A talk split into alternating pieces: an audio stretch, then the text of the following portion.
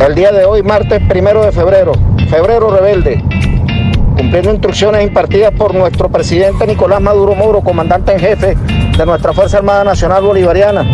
Hemos recibido al licenciado Josué Lorca, ministro del Poder Popular para el Ecosocialismo, y con él dando cumplimiento además a las directrices que ha impartido la doctora Karina Carpio en su programa de gobierno, con un capítulo especial en el espíritu de la conservación de nuestro ambiente. Se ha activado el Comando Unificado para el combate contra los incendios forestales.